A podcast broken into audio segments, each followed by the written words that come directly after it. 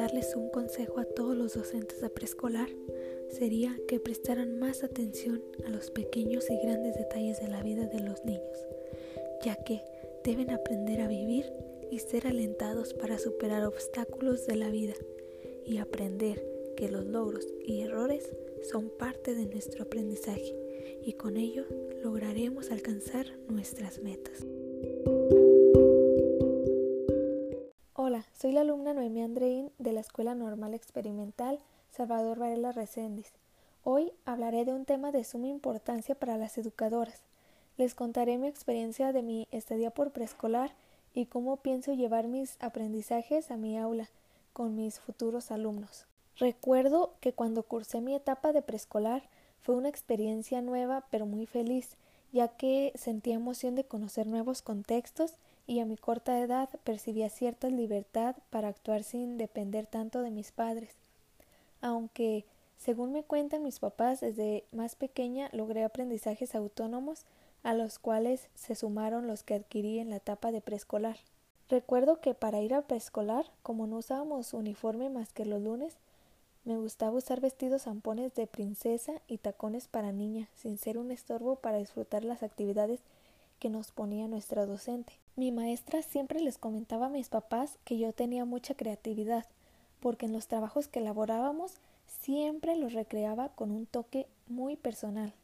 Otra vivencia muy agradable eran los momentos que hacíamos actividades en el aula de clases, donde utilizábamos muchos materiales diferentes a los que usualmente conocía. Como por ejemplo, recuerdo sorprenderme cuando pinté un dibujo con café soluble. Estaba muy emocionada. Una manualidad que recordamos en la familia es una corona de los Reyes Magos que elaboré el 6 de enero en la que me gustó tanto mi resultado final que la llevé ese día a Tepatitlán y no me la quité en toda la tarde. Y la gente me le hacía pues muy linda por el hecho de sentirme tan orgullosa de mi trabajo. Un día normal de mi infancia era despertarme a la misma hora que mi mamá y antes de irse a trabajar me dejaba en la casa de mi abuelita para seguir durmiendo, pero no era así. Me quedaba mirando Art Attack toda la mañana y elaboraba los trabajos con la ayuda de mi abuelita. Y como yo era una niña muy limpia y siempre terminaba ensuciándome, me gustaba que antes de irme al preescolar me bañaran y me peinaran, siendo yo la que decidía qué ropa y peinado ponerme. Para irme al preescolar, primero me iba a la primaria con mi mamá porque ella entraba antes, y cuando era hora de entrada, yo salía de la escuela y me iba sola al preescolar vigilada por mi mamá desde su salón, obviamente, ya que estaba solo a una cuadra. Todas estas vivencias me motivaron para elaborar una investigación y realizar mi autobiografía de mi estadía en preescolar, hablándoles un poco de mi investigación en la que expongo diferentes estrategias para abordar la autonomía y la independencia desde preescolar, siendo temas de gran importancia que debemos abordar desde pequeños para ayudar a los niños a elevar su rendimiento académico en un futuro y, no solo su rendimiento académico, existe una larga lista de beneficios. Por ejemplo, aprenderán a tomar decisiones aceptando la responsabilidad de las consecuencias que les puede traer. Aumenta su confianza, explota sus cualidades al máximo, conoce sus fortalezas y sus debilidades, entre muchos otros beneficios. La autonomía no solo se basa en la persona que decide sobre su vida, sino la responsabilidad con la que la manejas.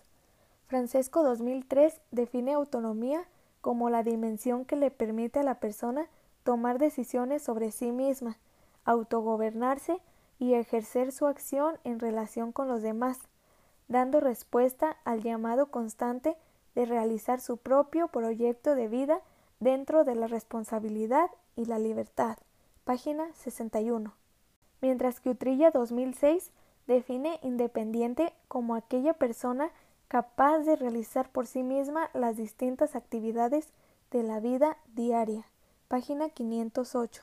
Y para finalizar, yo como futura docente y consciente de la importancia de la autonomía e independencia, planteé junto con mi maestra de preescolar algunas estrategias para llevar a cabo en mi labor educativo y considero importante compartirlas con ustedes.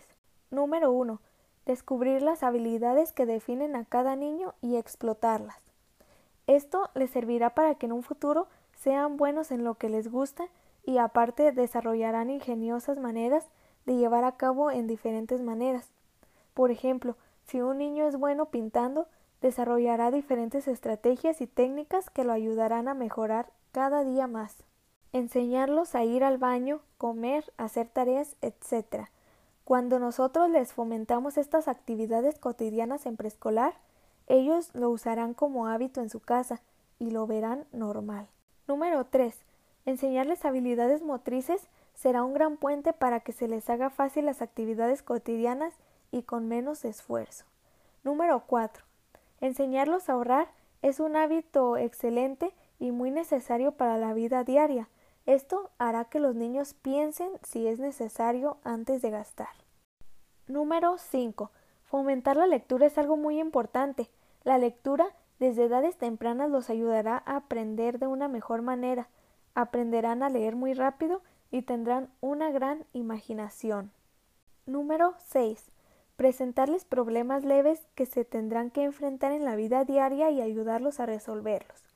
Desde cuando se les termina el papel de baño hasta la necesidad de resolver problemas, siempre y cuando tengamos el cuidado de hablarles correctamente, ya que los niños son esponjas a la hora de conocer nuevos temas.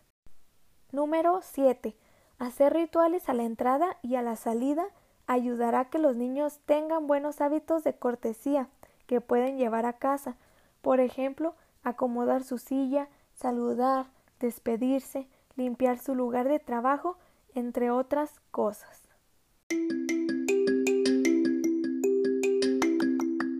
Para finalizar, solo quiero darle las gracias a la doctora Beatriz Hernández y Jessica Sandoval por su valioso apoyo en la elaboración de esta pequeña investigación. Y muchas gracias a ti por escuchar mi podcast y espero te sea de alguna utilidad en tu labor educativa. Muchas gracias.